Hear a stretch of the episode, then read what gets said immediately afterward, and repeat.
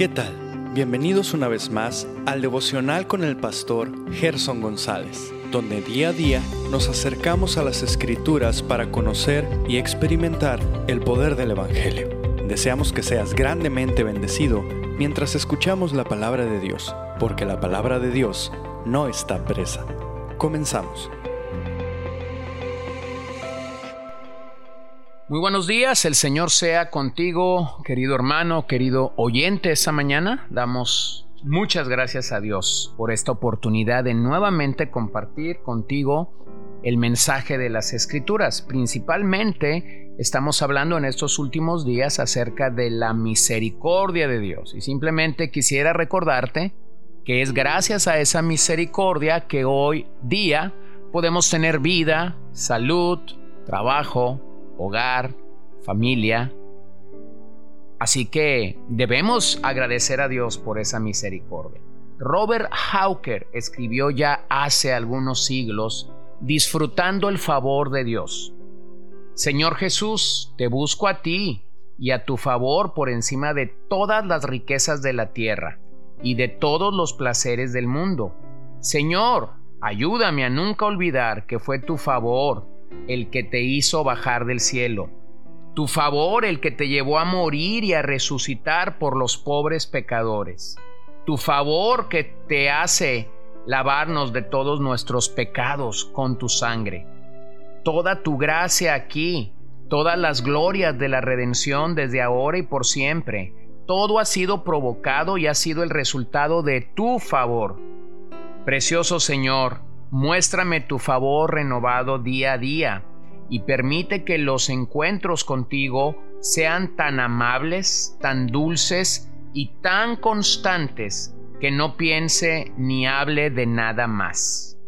Oro por la gracia para pasar todos los momentos de mi vida aquí, recibiendo de tu gracia y amor, y dándote amor y alabanzas hasta que me lleves a casa a vivir en la fuente de tu favor, es entonces cuando toda la felicidad de la eternidad estará en las alabanzas de Dios y del Cordero y disfrutaremos de la gracia del que habitó en la zarza. Bueno, esto es una realidad. Aquel Señor que se mostró a Moisés en la zarza ardiendo que no se consumía es el mismo Dios del que hablamos, el mismo Dios al que adoramos el día de hoy. Por lo tanto, podemos ver su gracia alrededor de nuestras vidas, una gracia que es abundante y que, por cierto, en muchas ocasiones pareciera ser una gracia escandalosa, sobre todo cuando lo que Dios hace aparentemente no tiene un sentido para nosotros.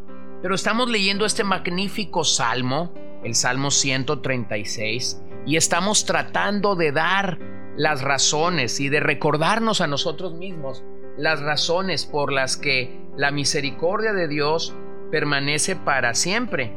Y yo sé que esta expresión, sobre todo cuando leemos al unísono este ah, salmo en las congregaciones, puede ser muy repetitiva y tediosa, pero cuando lo ponemos en la mesa como lo estamos haciendo, podemos saborear realmente la buena y preciosa misericordia de Dios. Así que hemos visto el llamado del salmista para alabar la misericordia de Dios. Hemos reconocido a Dios como el creador y hemos visto su misericordia en la creación. Hemos visto su misericordia al liberar al pueblo de Dios de la esclavitud en Egipto. Ahora permítame ir algunos años adelante, algunos 40 años adelante, y ver la misericordia de Dios ah, conquistando o dándoles la entrada a la tierra prometida, aquella tierra por la que Moisés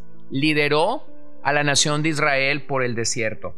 Verso 16, al que pastoreó a su pueblo por el desierto, porque para siempre es su misericordia al que hirió a grandes reyes, porque para siempre es su misericordia, y mató a reyes poderosos, porque para siempre es su misericordia, a Seón rey amoreo, amorreo, porque para siempre es su misericordia, y a Oc rey de Basán, porque para siempre es su misericordia, y dio la tierra de ellos en heredad, porque para siempre es su misericordia, en heredad a Israel su siervo, porque para siempre es su misericordia.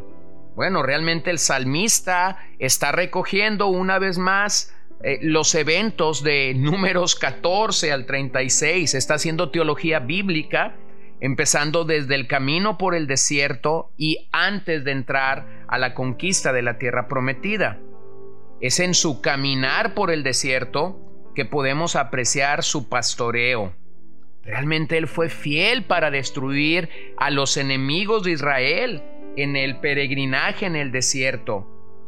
Y la nación simplemente se convirtió en un siervo de Dios en este punto de la historia. Ellos no podían hacer nada que Dios no les indicara.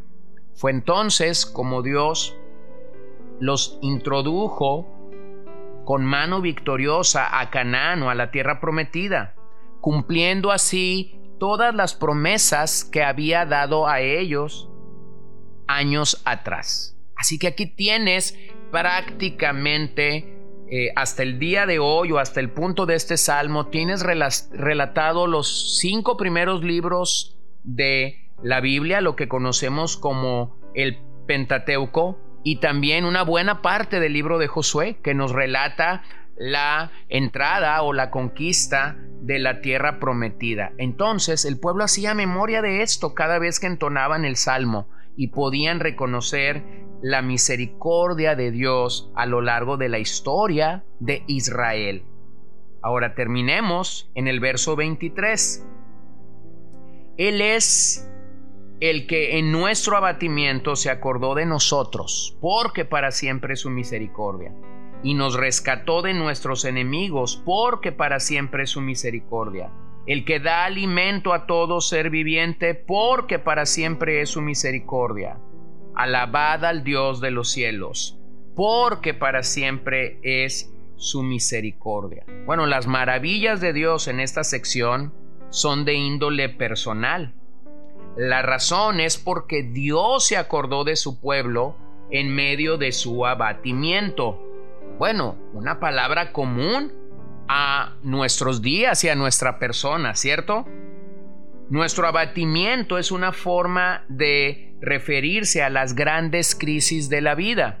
En el libro de los Salmos, la palabra abatimiento significa cuando la oveja cae sobre su lomo, es decir, sus patas quedan arriba, entonces ella no se puede mover, no se puede desplazar, necesita que el pastor venga y la vuelva a colocar sobre sus patas. Así que esa expresión metafórica lo que significa para el ser humano es que se encuentra en un punto o en un momento de gran crisis en su vida donde requiere la intervención de el buen pastor. Así que yo quisiera animarte a que tengas esto en claro. Deuteronomio 7:7 El Señor no puso su amor en vosotros ni os escogió por ser vosotros más numeroso que otro pueblo, pues erais el más pequeño de todos los pueblos. Así que podemos ver la claridad, el Señor escoge a Israel por su misericordia y por nada más. Finalmente la alabanza en este salmo pasa de ser individual para llegar a ser general. Agradecemos que Dios sea el proveedor de los alimentos para todos nosotros, de hecho para todo ser viviente. Verso 26. Alabad al Dios de los cielos, porque para siempre es su misericordia. Así que esta alabanza a la que somos llamados se fundamenta en lo misericordioso que es el Dios de los cielos. Salmo 57:10, grande es hasta los cielos tu misericordia. Bueno, esta es la forma de referirse a Dios tomó auge durante la época de la dominación persa y fue usada en el libro de Esdras, siendo el rey Ciro quien hablará de Dios mismo como Jehová, el Dios de los cielos. Esdras 1.2, 6.10, Jonás 1.9. entonces las misericordias de Dios, querido amigo, son visibles, aunque las quieras negar, son visibles. Es gracias a esta manifestación de su amor que podemos reconocer sus obras en nuestros días una y otra vez. Jesús mismo vivió dando gloria al Padre en todo y mostrándonos su amor hasta el último instante, tal como Pablo lo testifica. Bendito sea el Dios y Padre de nuestro Señor Jesucristo, Padre de misericordia y Dios de toda consolación. Segunda de Corintios 1:3.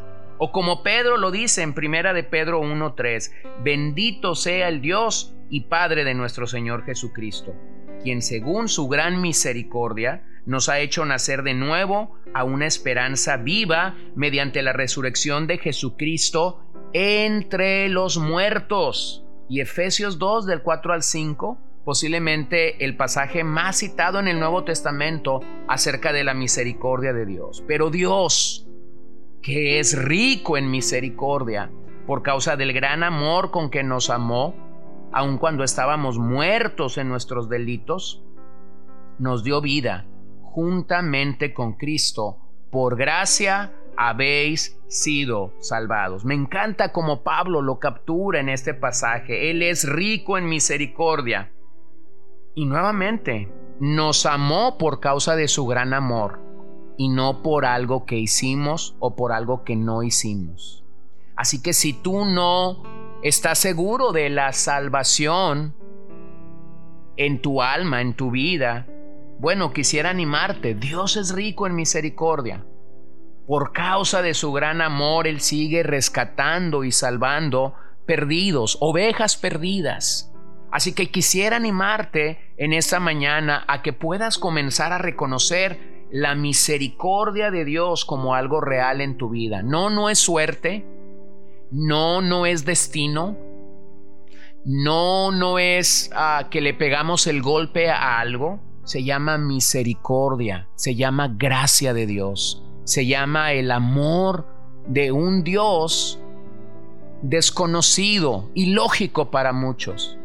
Así que demos gracias esta mañana. Cerremos el mensaje de este salmo dando gracias a Dios por su misericordia. Señor, al leer el Salmo 136 y tener ese sentido de repetición infructuosa de esta frase, porque para siempre es su misericordia, no nos queda otra cosa más que doblegar nuestra vida, corazón, mente, carácter, familia, todo lo que somos, por causa de esta gran realidad.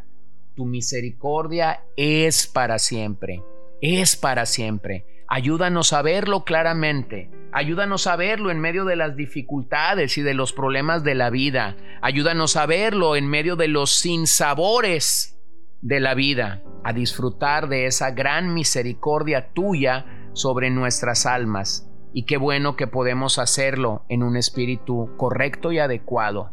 Perdóname cuántas veces he pensado que se trataba de mí y no de tu misericordia. En tu nombre oramos, Señor. Amén. Gracias por acompañarnos el día de hoy. No olvides compartir este devocional con todos tus conocidos y recuerda que puedes seguirnos en Podbean, Spotify y Facebook como CCBN Los Mochis para que puedas escuchar todos los mensajes, los devocionales y también seguir nuestras transmisiones en vivo. Esperamos que nos acompañes el día de mañana. Que el Señor te bendiga.